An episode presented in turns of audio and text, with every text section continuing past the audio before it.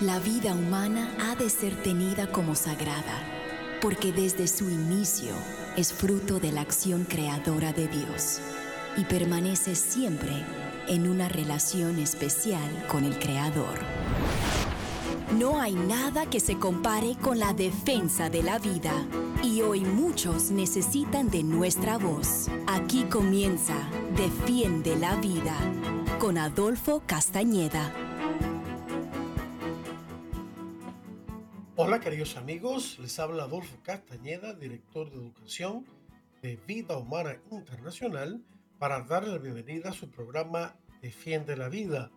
Defiende la Vida es un programa que con el favor de Dios se transmite en vivo y en directo todos los martes de 4 a 5 de la tarde, hora de Miami, hora del este de Estados Unidos, a todo el mundo, gracias a las ondas radiales de Radio Católica Mundial.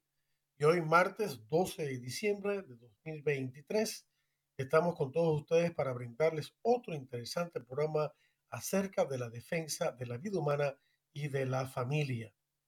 Y hoy es un día muy especial porque hoy estamos celebrando, como lo dice la fecha 12 de diciembre, a nuestra muy querida Virgen de Guadalupe. La Virgen de Guadalupe, como todos sabemos o muchos saben, es emperatriz de las Américas y patrona de México, y también patrona de los niños por nacer.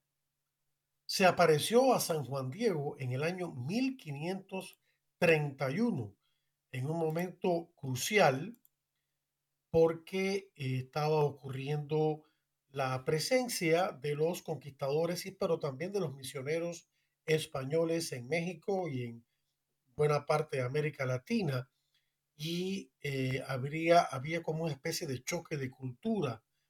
Por un lado, los conquistadores españoles, algunos de ellos fueron muy duros con la población indígena. Por otro lado, la población indígena tenía jefes, los aztecas en México, que sacrificaban gente a sus dioses y, eh, y gente inocente. Y esto, por supuesto, era algo totalmente horrible. Y la Virgen de Guadalupe se aparece a San Juan Diego, eh, un indígena de México, un hombre muy santo, que este, andaba por allí y la Virgen se le apareció como la Virgen de Guadalupe y al principio el obispo del lugar no le creía, pero entonces ocurrió el milagro de la tilma que ya todos conocemos cuando San Juan Diego, siguiendo las indicaciones de la Virgen, recogió unas flores en el monte de Tepeyac, donde la Virgen apareció en una época del año en que esas flores no se daban, para llevárselas al obispo y, y las puso en su tilma. Y cuando se presentó ante el obispo y abrió la tilma, apareció la imagen que todos conocemos y que existe hasta el día de hoy sin haberse deteriorado para nada, un milagro en sí mismo, en la Basílica de Nuestra Señora de Guadalupe en Ciudad México. Y este, este, de, esta imagen de la Virgen en la tilma de San Juan Diego es la imagen que más mensajes tiene de todas las apariciones de la Virgen. En otras apariciones como la de Fátima, por ejemplo, ha habido eh, milagros espectaculares como la danza del sol. Pero en el caso de la Virgen de Guadalupe, el milagro sigue ocurriendo, porque ahí está el mensaje. Y una de las cosas que sabemos es que cuando uno examina el ojo de la Virgen de Guadalupe, ve la escena del obispo y los que, los que los acompañaban allí en la casa obispal, eh, totalmente asombrados, viendo esta, este milagro portentoso plasmado en la tilma de San Juan Diego con esta imagen. Yo creo, sin embargo, que lo más importante es que esta imagen, de las muchas cosas que se pudieran decir, los expertos que saben muchísimo más que yo de esto lo podrían mejor explicar, pero yo creo que lo más importante para mí es, lo, es que esta imagen de la Virgen de Guadalupe refleja lo que dice la palabra de Dios en Apocalipsis 12.1 que dice, un gran signo apareció en el cielo, una mujer vestida del sol, con la luna bajo sus pies y una corona de dos estrellas sobre su cabeza y está encinta. Y claro, esta mujer es la Virgen, la que aparece en el firmamento, vestida del sol, y afirma el dogma, por ejemplo, de la asunción de la Virgen al cielo en cuerpo y alma, que la Iglesia proclamó como dogma de fe en 1950 por parte del Papa Pío XII. En muchas cosas, vestía del sol, así como aparece la imagen de la Virgen de Guadalupe, eh, indicando la importancia que tiene la Virgen, con la luna bajo sus pies, indicando eh, también el, el, poder que Dios le ha concedido, la dignidad que le ha concedido, y una corona de dos estrellas sobre su cabeza. Claramente las dos estrellas representan no solo las doce tribus de Israel, sino también los doce apóstoles. María es la reina de los apóstoles y está encinta. La imagen de la Virgen de Guadalupe, como todos sabemos, tiene una cinta negra alrededor de su cintura que indica que está embarazada. Ella es la madre de Dios. Otro dogma de la que la iglesia proclamó esta vez en el año 431, gracias al impulso que le dio San Cirilo de Alejandría. Y, bueno, el mensaje es tremendo. Parte del mensaje también es la raza de la Virgen misma de Guadalupe. Es una muchacha mestiza, o sea, blanca y indígena al mismo tiempo. Y el mensaje que ella dio que unió a los dos pueblos, el pueblo español y el pueblo indígena, en aquel momento en su propia persona. Eh, la aparición de la Virgen de Guadalupe fue tan portentosa y se difundió tan rápidamente que acabó con los sangrientos sacrificios de los indígenas y, convirtió a millones de ellos. Hasta ese momento los misioneros españoles, que eran muy buenos eh, y muy caritativos con los indígenas, no habían tenido éxito. Claro, por el mal ejemplo que daban otros, ¿no? En otros españoles. Eh, pero eso eh, convirtió a montones de indígenas y también a los pocos españoles. Eh, pero hoy en día, queridos hermanos, necesitamos desesperadamente la intercesión como nunca antes de la Virgen de Guadalupe, patrona también de los niños por nacer, para acabar con el holocausto del aborto. Y cuando hablo del aborto, no solamente hablo de, de los millones de niños por nacer que han sido destruidos por el aborto, también hablo del daño tan grande que nos ha hecho a todos y sobre todo a las mujeres que han caído en el aborto y para las cuales tengo un mensaje de esperanza de parte de la iglesia, de parte de Dios, que Dios quiere perdonarlas, que Dios las ama a pesar de lo que han hecho. Muchas veces presionadas y también aquí muchas veces los más culpables son los hombres y sobre todo los médicos abortistas. Pero a todos Dios los quiere perdonar porque no hay pecado más grande que la misericordia infinita de Dios.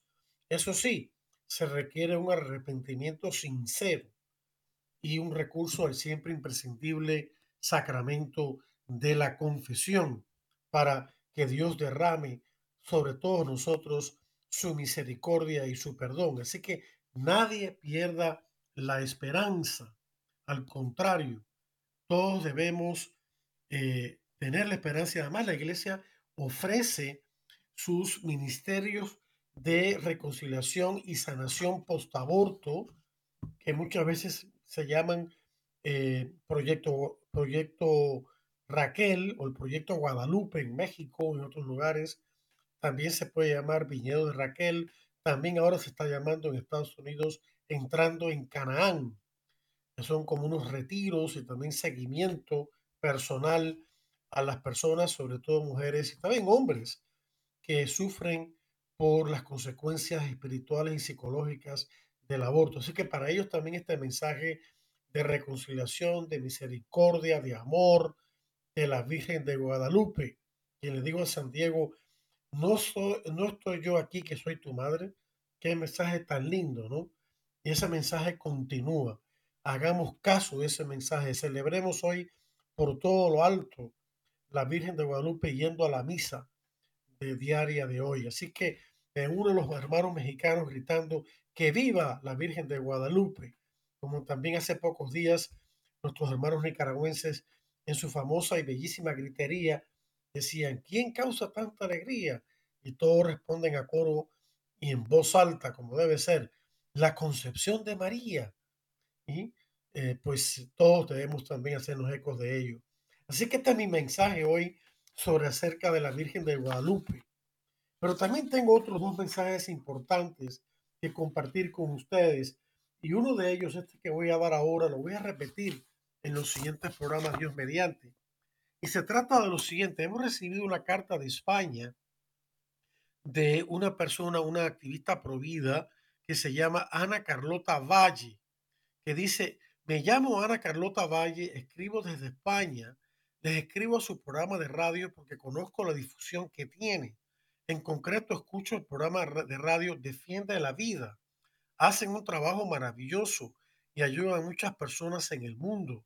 Bueno, pues yo estoy muy agradecido con este mensaje, pero sé que no es solamente para mí, para el programa Defiende la Vida, es para, porque ella habla en plural, se refiere a toda la gente de Radio Católica Mundial que son gente bellísima, muy buena, como Katia, como Douglas, como Jorge Graña y todos los demás que están ahí, como Pedrito de Acevedo y todos los demás que no conozco, pero que de verdad les tengo un gran afecto y los felicito por la gran labor que, que realizan, como hace esta señora de España. Sigue diciendo ella, el 28 de diciembre es el Día de las Víctimas del Aborto. La red 28D, 28 de diciembre, el lazo de María está moviendo bajo la protección de la Virgen de Guadalupe, patrona de los no nacidos, que todos los católicos recen un rosario por estas víctimas inocentes. Sabemos que, aquí añado yo, que los 28 de diciembre la iglesia recuerda a las víctimas inocentes, los niños de dos años para abajo, que fueron masacrados por culpa de el, el malvado rey Herodes, que al enterarse por medio de los magos, de los reyes magos, de que iban a ser en algún lugar de, eh, de Judea, que iba de Belén, que había de la comarca, iban a ser Jesús, el niño Dios, el, rey de Israel, y él por envidia, por miedo, un miedo patológico, a que le arrebataran su puesto, entonces mandó matar a todos los niños dos años para abajo porque los, reyes, los reyes no le dijeron exactamente dónde estaba el niño porque fueron avisados en sueño por los ángeles. Entonces, hoy recordamos esas víctimas inocentes que también los consideraron mártires porque sin darse cuenta murieron por Cristo. Y eso nos hace recordar a las víctimas del aborto, los bebitos por nacer y como dije anteriormente también sus mamás y todas las personas afectadas por el aborto, pero claro, principalmente los bebitos por nacer. Y eh, esta señora Ana Carlota nos dice que según los datos de la Organización Mundial de la Salud, que debo añadir enseguida, es una organización perversamente antivida y pervertidora de niños con sus eh, malvados programas de mal llamada educación sexual. Según esta organización, admite que cada año se provocan cerca de 73 millones de abortos en el mundo anualmente.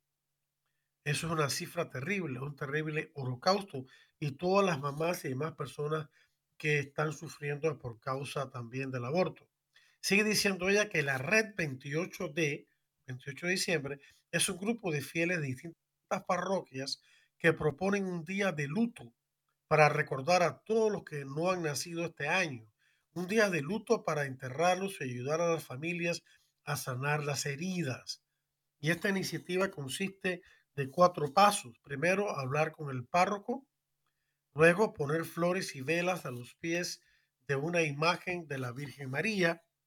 Luego, rezar un rosario por el alma de los no nacidos. Y luego, celebrar una misa en recuerdo de todas las víctimas. Hay que hablar con el párroco, pedir permiso, poner flores y velas ante la Virgen, rezar un rosario y celebrar una misa en recuerdo de todas las víctimas inocentes del aborto.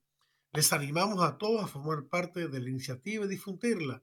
Tenemos que conseguir la unión de todos los católicos en la oración por el alma de los más inocentes y rezar por sus familias. Y ella nos ha pedido que difundamos esta información que acabo de dar en nuestro programa Defiende la Vida y con muchísimo gusto lo estamos haciendo y lo haremos en los siguientes días, ya que por supuesto todavía falta para el 28 de diciembre.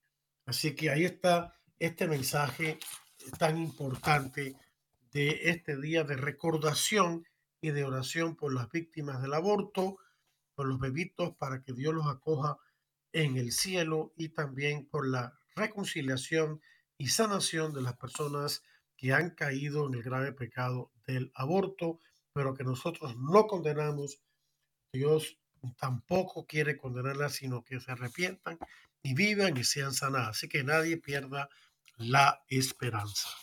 Tengo también un tercer tema que compartir con ustedes y que aunque ya ocurrió eh, el pasado viernes, o sea que no anterior, el pasado viernes 8 de diciembre, como todos sabemos, la Iglesia Católica celebró el dogma de la Inmaculada Concepción de María.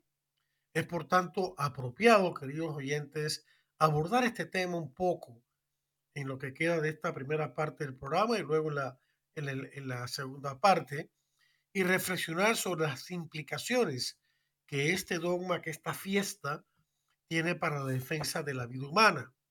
Y la mejor manera de repasar la doctrina de la Iglesia sobre este dogma tan importante es simplemente citar el Catecismo de la Iglesia Católica en los números 490 al 492, o sea, los números 490, 491 y 492. Yo espero que todos lo lean porque tenemos que conocer bien las enseñanzas de nuestra iglesia y este es un dogma mariano muy importante, pero como dogma mariano, como todos los dogmas marianos dependen también de los dogmas acerca de Cristo. Y esto es importante y lo vamos a ver aquí. El número 490 del catecismo dice lo siguiente, para ser la madre del Salvador, María fue dotada por Dios con dones a la medida de su misión tan importante. Em, y sigue diciendo, y esto es una cita para que todos sepan del Concilio Vaticano II en el documento Lumen Gentium, Luz de los Pueblos, que trata sobre la iglesia, en el número 56. Eh, sigue diciendo el catecismo, el ángel, el ángel Gabriel en el momento de la anunciación saluda a la Virgen como llena de gracia. Lucas 1.28. En efecto, para poder dar el asentimiento libre de su fe al anuncio de su vocación, era preciso que ella estuviese totalmente conducida por la gracia de Dios. Ese es el número 490. Luego el número 491 del Catecismo dice, a lo largo de los siglos, la Iglesia ha tomado conciencia de que María, llena de gracia por Dios, de nuevo Lucas 1, 28, había sido redimida desde su concepción.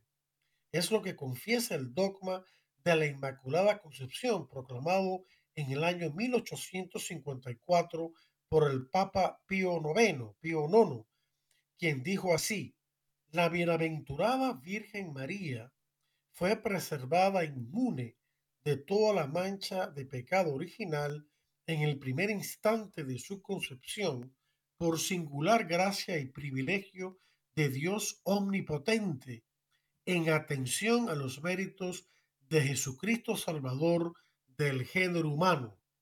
Pío XI, perdón, Pío IX, Bula Inefabilis Deus, y está también en el Denzinger 2803. El Denzinger es el libro que recopila todos los dogmas de la iglesia y los numera en el orden cronológico en que ha aparecido a través de la historia de la iglesia, en este caso 2803, ahí está más completo. Luego el número 492 dice, esta resplandeciente santidad del todo singular de la que ella fue enriquecida desde el primer instante de su concepción, como de nuevo dice, Lumen Gentium 56, le viene toda entera de Cristo. Ella es redimida de la manera más sublime en atención a los méritos de su Hijo. Lumen Gentium de nuevo, pero esta vez el número 53, que cita el catecismo. El Padre, el Padre Dios, la ha bendecido con toda clase de bendiciones espirituales en los cielos en Cristo, nos dice Efesios 1.3, más que a ninguna otra persona creada.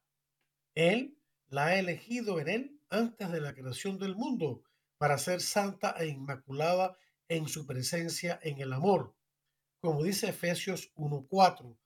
Es verdad que aquí Efesios, San Pablo está hablando de la iglesia, de todos nosotros, pero se puede aplicar perfectamente bien a María, porque María es prototipo de la iglesia. María es la mejor representación en su propia persona de lo que la iglesia es. Y María, por supuesto, es su miembro más excelso. María, al igual que el resto de la humanidad, necesitaba la redención de Cristo. Ahora aquí yo explicando esto, ¿no? Ella misma confiesa que Dios es su Salvador cuando comienza su hermosísima alabanza al Señor titulada el Magnificat durante su visita a su prima Santa Isabel, que encontramos en Lucas 1. María dijo al comienzo de esa alabanza, alaba mi alma la grandeza del Señor y mi espíritu se alegra en Dios mi Salvador.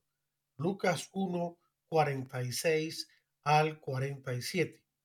Pero en el caso de María, la redención de Cristo obró de una manera única de una manera muy singular.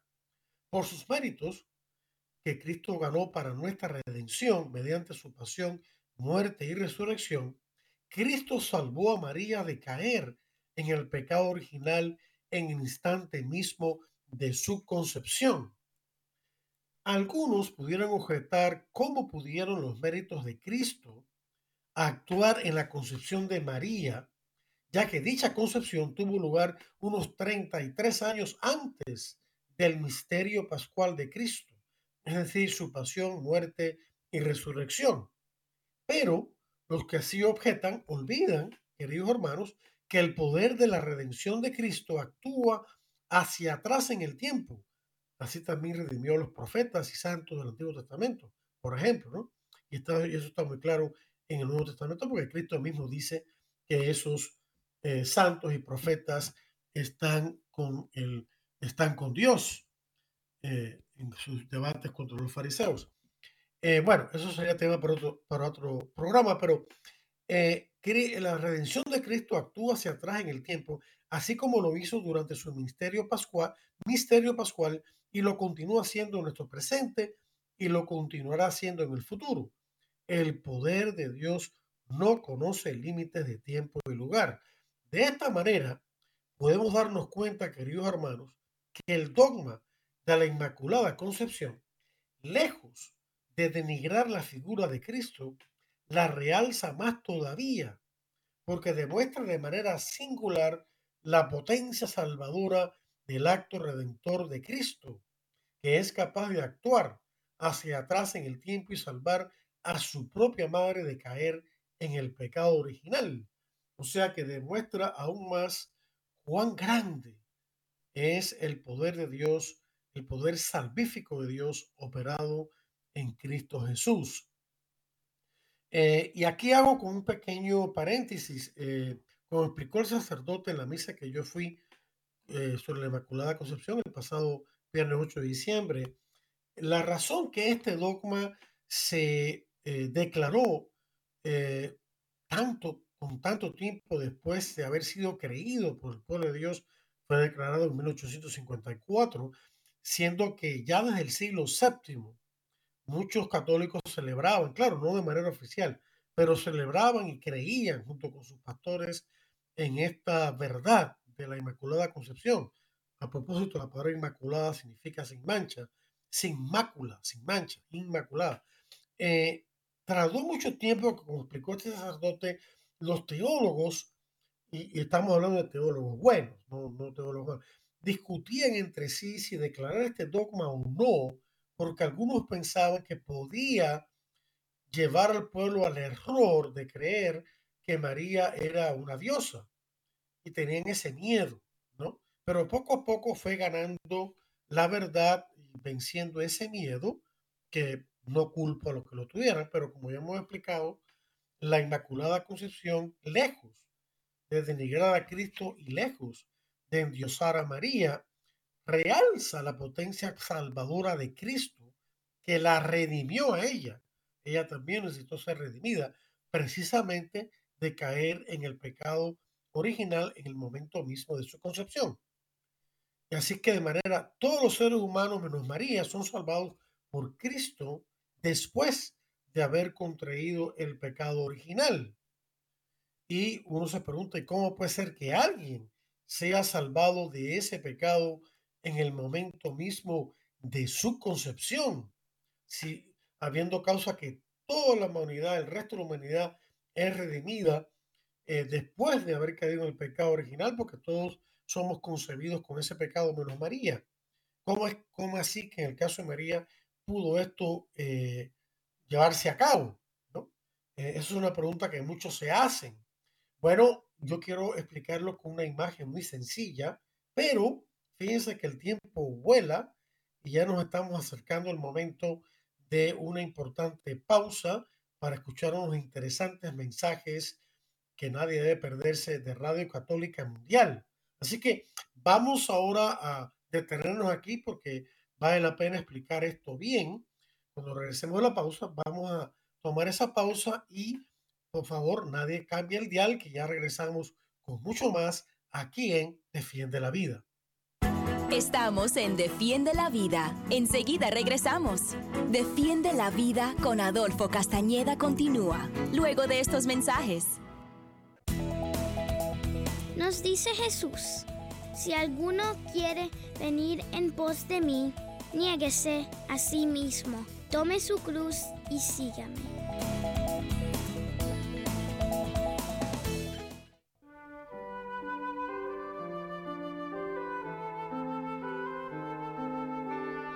Entonces Jesús les dijo esta parábola. ¿Quién de ustedes, si tiene cien ovejas y se le pierde una de ellas, no deja las noventa y nueve en el desierto y va a buscar a la descarriada hasta que la encuentra? Y cuando la encuentra, la carga sobre sus hombros lleno de alegría, y al llegar a casa reúne a los amigos y vecinos y les dice, Alégrense conmigo porque he encontrado la oveja que se me había perdido. Pues les aseguro que también en el cielo habrá más alegría por un pecador que se convierta que por 99 justos que no necesitan convertirse.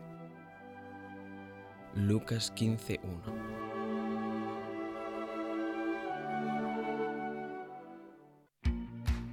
¿Ya nos sigues en redes sociales? Encuéntranos en Instagram y Facebook como arroba EWTN Radio Católica Mundial para que estés al tanto de nuestra programación además de mensajes que alimentan tu fe.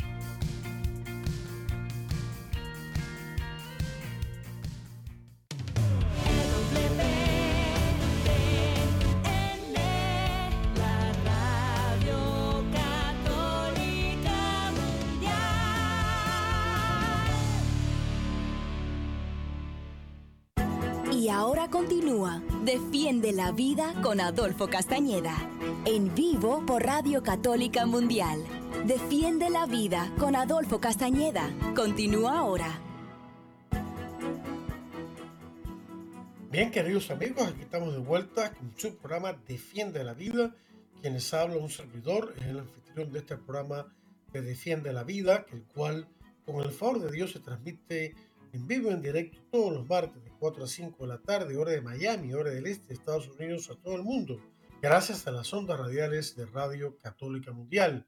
Y hoy, martes 12 de diciembre de 2023, fiesta de la Virgen de Guadalupe, estamos con todos ustedes eh, brindándoles un muy interesante eh, programa acerca de tres temas que estamos abordando. El primero, por supuesto, fue acerca de la Virgen de Guadalupe emperatriz de las Américas y patrona de México y también patrona de los niños por nacer.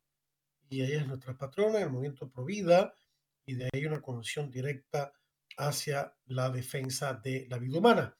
También comentamos con ustedes, repetimos un poquito, nos llegó una carta, o mejor dicho, a Radio Católica Mundial le llegó una carta de esta señora de España, Ana Carlota Valle, en la cual invitaba a todos a celebrar, o mejor dicho, a recordar a los niños no nacidos, recordando el 28 de diciembre eh, las, las víctimas inocentes de niños asesinados por, el, eh, por orden del el malvado rey Herodes, para, por quien buscaba matar a Jesús, quien los magos habían dicho, si los magos saber las intenciones de este hombre, que el, este nuevo niño que iban a en, en Judea iba a ser el futuro rey de Israel. Entonces Herodes montó en cólera por envidia, por miedo patológico y mandó matar a estos niños. Y entonces estos niños mártires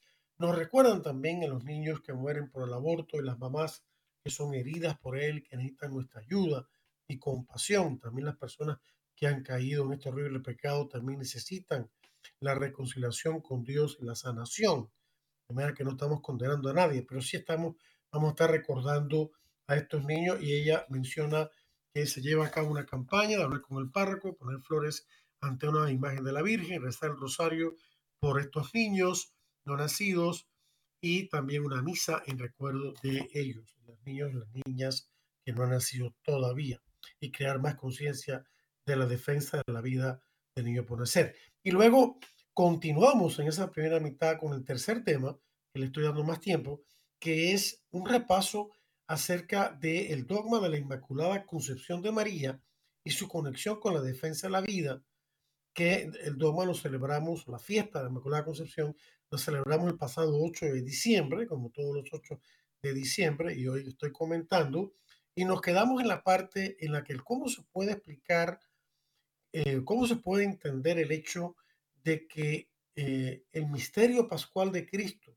su pasión, muerte y resurrección, que eh, ocurrió una vez por todas para la salvación del género humano, se aplica atrás en el tiempo, impidiendo que la Virgen María cayese en el pecado original, siendo así que la redención de Cristo se, se expresó o actuó de una manera muy singular, muy única en el caso de María. Bueno, un ejemplo, y en ese tema nos habíamos quedado, un ejemplo muy sencillo, perdón, nos lo puede aclarar.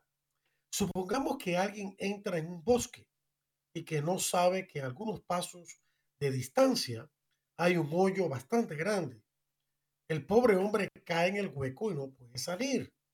Pero entonces aparece otro hombre que lo ve y se las ingenia para sacarlo y salvarlo de quedar atorado en ese hoyo. Supongamos que luego entra una mujer al bosque y que tampoco sabe que hay un peligroso hoyo a pocos, a pocos pasos de ella. Por entonces el hombre que había salvado al otro hombre, que había caído en el, en el hueco, le pone a esta señora sobre aviso e impide que la mujer caiga en el mismo hueco en el preciso momento en que ella iba a caer en él.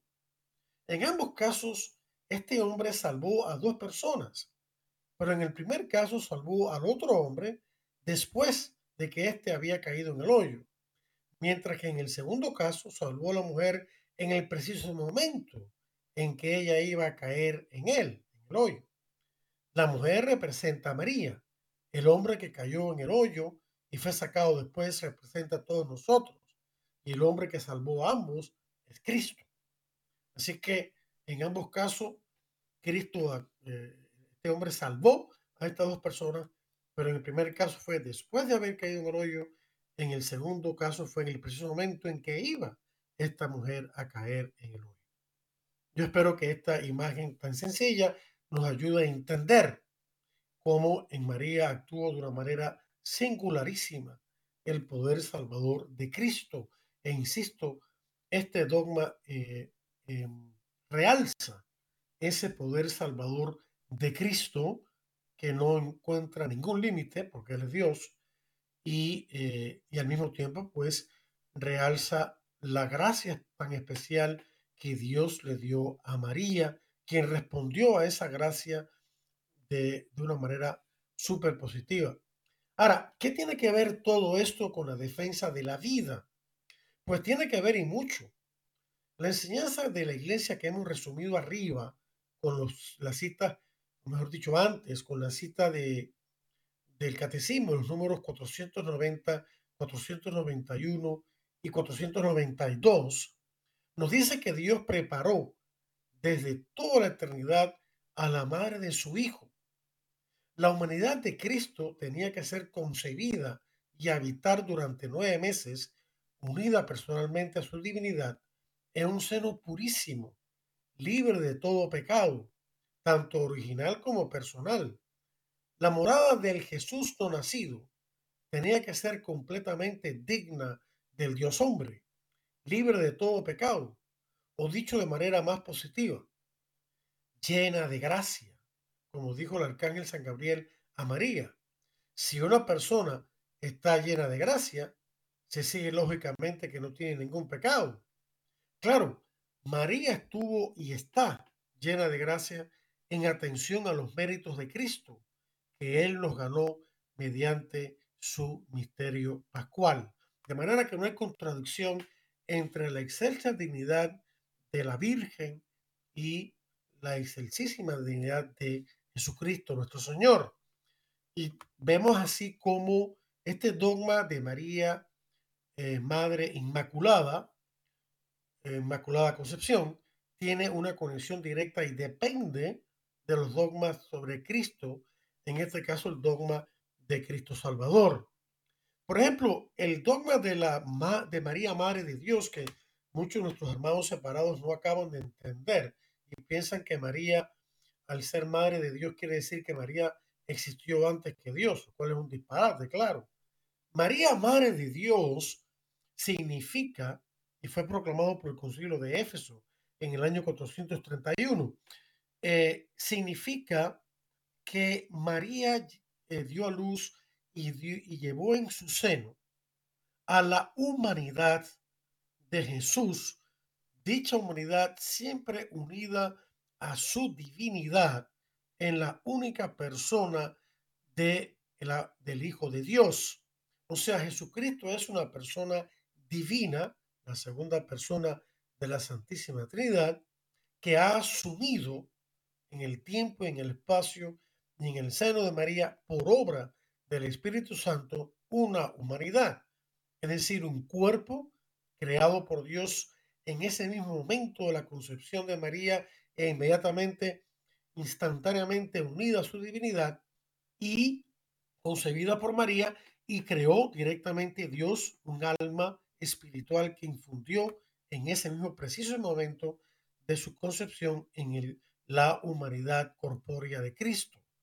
Entonces, María es madre de una sola persona en el sentido que concibió la dimensión humana de esa persona divina que ha asumido y que llevó en su seno. María es la Teotocos, la que lleva a Dios en su seno y por lo tanto es la que llevó a Dios en su seno y por lo tanto es madre de Dios. El problema es que en la época en que se proclamó el dogma de la maternidad divina de María, había herejes, uno de ellos se llamaba Nestorio, que negaba que eh, la persona, eh, que, que negaba que Jesucristo era una sola persona con dos naturalezas, una humana y otra divina, como proclama el dogma sobre la unidad personal de Cristo en el concilio de Calcedonia en el año 381. Eh, y él predecía, Nestorio, equivocadamente, que en realidad eran dos personas, una humana y otra divina, lo cual es un disparate. Entonces, el dogma de María, Madre de Dios, es un dogma que se deriva de ese otro dogma, aunque haya sido proclamado después, pero ya la gente lo creía y la iglesia lo enseñaba, pero claro, entonces proclamado, eh, eh, afirma entonces la unidad de persona, la unidad personal en Cristo, una sola persona divina que ha asumido naturaleza humana, es decir, una sola persona, no dos personas, una sola persona con dos naturalezas, una humana y la otra divina, no dos personas. Y María es madre de una sola persona. Para poder entonces afirmar que fue una sola persona, se sigue como conclusión lógica de que María es madre de esa persona porque la llevó en su seno. Entonces, no de dos personas, lo cual sería una cosa, una verdadera aberración. De manera que el dogma de María, Madre de Dios, es un, un corolario, es, una, es, una, es algo que se deriva del dogma de la unidad de Cristo, de una sola persona con dos naturalezas. Y vemos una vez más cómo un dogma mariano depende de un dogma cristológico, de un dogma de Cristo. Por eso la iglesia al proclamar los dogmas marianos, lo cual hace con mucho cuidado y espera todo el tiempo necesario para, con mucha prudencia, proclamarlos, tienen que ver siempre con un aspecto que hay que realzar de Cristo mismo. Así que todos los dogmas marianos son al mismo tiempo dogmas de Cristo, realzan y se derivan de los dogmas acerca de Cristo. Así que no, no hay contradicción ninguna. La Iglesia Católica es la iglesia de la I, no de la O. Es decir, es la iglesia de la fe y las buenas obras. Es la iglesia de la Biblia y la tradición. Es la iglesia de la gracia y la libertad de la persona de responder o no a esa gracia. No es la de esta cosa o la otra, sino de esto y lo otro. Y a veces nosotros mismos caemos en ese tipo de compartamentalizar las cosas. No, porque tú puedes ser de este movimiento, pero no de este otro. Tienes que decidir, bueno, si la persona quiere ser de los dos movimientos, ¿cuál es el problema, no? O sea, no, que tú tienes que ser de esta parroquia o la otra. ¿Y qué pasa si la persona quiere ir a dos parroquias? Claro, siempre es bueno inscribirse en una parroquia, pero más allá de eso, tenemos que ser libres. No, cuando tú vas a la misa en latín o vas a la misa del novus ordo, del nuevo orden. No, ¿qué pasa si a la persona le gustan los dos? Como a mí, ¿no? ¿Qué hay de malo una cosa o la otra? No, no, al contrario, las dos, las dos son muy buenas y todos tenemos que respetarnos. Eso es muy importante. No nos pongamos a criticar a los católicos que son más tradicionales porque les gusta más la misa latín. Tampoco los católicos más se pongan a, criticar a los, a los católicos que les gusta más la misa del nuevo orden siempre y cuando se respeten mutuamente porque ambas misas son de la iglesia y no se pueden quitar, porque vienen, son parte de la tradición, de la sagrada tradición. Recordemos que la sagrada tradición, a través de la cual también viene la palabra de Dios, la revelación de Dios, además de la Biblia, la, la sagrada tradición no fue solamente la enseñanza oral de Cristo y sus apóstoles, que continúa en la iglesia a través de los siglos, en sus dogmas, en su enseñanza, sino que también es las instituciones que los apóstoles, siguiendo las directrices de Cristo, fundaron o establecieron. Cristo estableció la iglesia y también los siete sacramentos y los apóstoles y los obispos que son sucesores, luego se encargaron de establecer jurídicamente, o sea, de, de, una forma ya más concreta de poner esos sacramentos. Por ejemplo, el sacramento de la confesión, en la antigüedad de la iglesia eh, era, era pública. La gente se confesaba públicamente los pecados muy graves y recibía una penitencia pública. Luego se, nos dimos, nos dio cuenta la iglesia de que era mejor proteger la privacidad y la intimidad del penitente. Entonces se cambió hacia el sacramento individual de la confesión, pero sí es el mismo sacramento, con los mismos elementos. Arrepentimiento, confesión de los pecados, absolución y el llevar a cabo la penitencia. O sea que igual que con la misa, la misa de, desde, siempre fue la misa que llamamos en latín, que en realidad debe llamarse la misa apostólica o tradicional, porque viene de los apóstoles y es parte de la sagrada tradición. Entendido tradicional no en un sentido, eh, en un sentido superficial, sino un sentido profundo de la palabra, que viene de la Sagrada Tradición. Eh, no, no, es la misa que surgió en Trento, eso es un error. Eh, no hay tal cosa como misa tridentina, como dice, eh, como dijo el Papa Benito XVI, sino que es la, en, lo que ocurrió que se le purificó de algunas cosas que se le habían añadido y continuó siendo la misa de siempre hasta nuestros días. El Concilio Vaticano II, pues se dio paso al nuevo Ordus, que también es válido, que también está fundado en la tradición, que también tenemos que respetar. Y claro, exceptuando cuando hay abusos eh, litúrgicos, eso no se puede permitir en ningún tipo de misa. Recordemos también que la Iglesia Católica tiene otros, otras liturgias de la misa.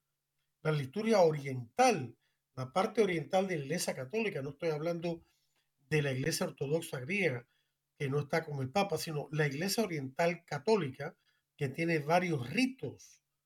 El rito maronita, el, el rito mozárabe, el rito de San Ambrosio, el rito bizantino, o sea, y tan, pero todas las misas, sin excepción, tienen dos partes que nunca cambian y siempre tienen su lugar, uno primero y el otro después, que son la liturgia de la palabra, donde se proclama la palabra de Dios y el sacerdote le explica, y luego la liturgia eucarística, ¿no? Que, lo que nunca cambia también en la liturgia eucarística es la oración de la consagración. Eso nunca puede cambiar porque son las palabras directas de Cristo con la cual Él en la cena, antes de ir a su pasión, instituyó. Así que eh, este, esto viene. Pero bueno, retornamos a la pregunta de por qué o qué conexión más bien hay entre este dogma de la Inmaculada Concepción y la defensa de la vida humana. Bueno, la perfecta pureza de María es un modelo perfecto para todos nosotros, hombres y mujeres, casados o no casados. María fue la primera y más fiel discípula de Cristo. No fue apóstol, pero fue discípula de Cristo. Y la más fiel y la primera, y la madre de los, de los apóstoles, especialmente en cuanto a la pureza sexual, aunque también en otras áreas de su vida. Recordemos, como hemos explicado en programas anteriores, que, que la pureza de corazón que Jesús proclama y enseña en el Sermón de la Montaña y como parte de las bienaventuranzas y concretamente en Mateo 5, 8. La pureza de corazón abarca toda la vida moral y significa esencialmente amar con sinceridad a Dios y a nuestro prójimo como nosotros mismos. Es decir, no amar por razones o motivos egoístas o escondidos, sino con sinceridad, de verdad, con verdadera generosidad, amando al otro por el bien del otro y no porque el otro me pueda reportar. Claro, si me da un bien también, pues lo acepto, lo acepto con toda, toda gratitud. Pero amar al otro por su propio bien, por él mismo, por meramente ser persona humana, como en fin en sí mismo o en ella misma. Eso significa amar con sinceridad. Claro, este amar con sinceridad, esta pureza de corazón tiene dos aplicaciones especiales, nos enseña el catecismo. Una es en el área de la sexualidad humana y es la pureza que nos lleva a la castidad y nos lleva a la continencia, ya nos lleva a la pureza de mente y de corazón y de cuerpo. Y también está, aplica a la pureza de doctrina, es decir, a la capacidad de aceptar la doctrina de Dios, tanto de la Biblia como de la tradición que nos viene en la enseñanza de la iglesia, a aceptar de corazón esa doctrina de Dios íntegramente, sin negar nada, sin contradecir nada. O sea, pureza de fe, en otras palabras. La fe es la virtud por medio de la cual aceptamos lo que Dios nos revela y nos enseña a través de su iglesia y a Dios mismo, como dice el catecismo. Así que María fue ejemplo perfecto de todo tipo de pureza y en particular de la pureza sexual. Su virginidad y su total fidelidad y santidad en este campo tan importante de la vida humana es un ejemplo para todos nosotros, un ejemplo que Cristo quiere que imitemos según nuestra vocación y estado de vida. No todos están llamados a la virginidad por el reino de Dios, pero todos estamos llamados a la pureza de corazón y a la castidad. Los no casados viven la castidad en total abstención de relaciones sexuales, es decir, en lo que se llama continencia. Los casados viven la castidad conyugal de dos formas. Cuando practican la continencia periódica por motivos serios, enfermedad, lo que sea, para dedicarse a la oración, o cuando por motivos serios y no egoístas se abstienen de relaciones conyugales durante los periodos fecundos para espaciar los embarazos. Tienen que ser motivos serios, no egoístas. Y también practican la castidad conyugal cuando realizan el mismo acto conyugal en el total respeto de sus valores inherentes, que son la apertura a la vida o la procreación, el verdadero amor conyugal y el signo sacramental, y no por egoísmo. Entonces, no estamos negando el placer sexual para nada, estamos negando y diciendo que ese placer debe ser integrado en el amor verdadero, en el amor que lleva hasta el sacrificio. Y cuando es así, cuando yo me dono a mi cónyuge y, le doy la bienvenida a mi cónyuge en ese acto tan hermoso, un amor sincero, estoy practicando también la castidad conyugal. Y eso lo enseña la iglesia, no me lo estoy inventando yo. Entonces, para que podamos establecer una cultura de la vida, tenemos que establecer una cultura de la castidad. Todos sabemos que la mayoría de los abortos son el resultado de la falta de castidad. María y San José también nos dan ejemplo perfecto de castidad, además de su virginidad perpetua. Su castidad y su virginidad de María son un signo viviente de su total entrega en cuerpo y alma a Dios nuestro Señor. No es ninguna denigración de la sexualidad ni nada, ni ningún disparate por el estilo, sino que son signo, un signo físico que se puede palpar, viviente eh, y espiritual en su alma, de total y absoluta entrega a Dios nuestro Señor. Nosotros también tenemos que convertirnos en signos, según nuestro estado de vida, de esa unión con Dios en nuestros corazones. Solo así podremos defender la vida con la eficacia que Dios quiere. La cultura de la vida necesita una cultura de castidad. Que nadie, queridos hermanos, se sienta desesperanzado del amor y perdón de Dios. Si ya hemos pecado contra la castidad o incluso si ya hemos caído en el aborto, tenemos a un misericordioso Salvador que es infinitamente capaz de perdonarnos, restaurarnos y sanarnos. Cristo Jesús nuestro Señor.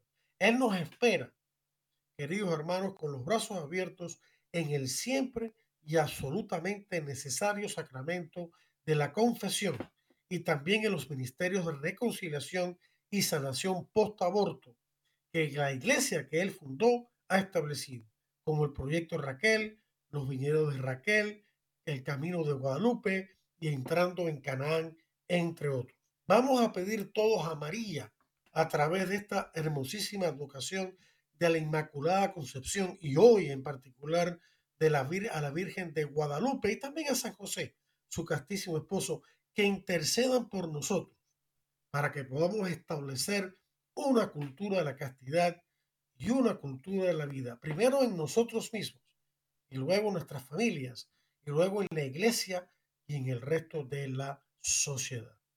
Y estos son los temas que quería, temas hermosísimos que quería eh, compartir con ustedes en este día tan especial de la Virgen de Guadalupe, donde su estación Radio Católica Mundial también tiene una programación especial para todos ustedes. Así que yo le doy las gracias a, este, a Radio Católica Mundial por esta oportunidad que me ha dado durante tantos años de compartir el mensaje de la defensa de la vida humana y la familia. Queridos hermanos, que Dios los bendiga a todos y los escucho, o mejor dicho, escuchémonos la próxima semana. Los invito a otro interesante programa de Defiende la Vida. Hasta entonces.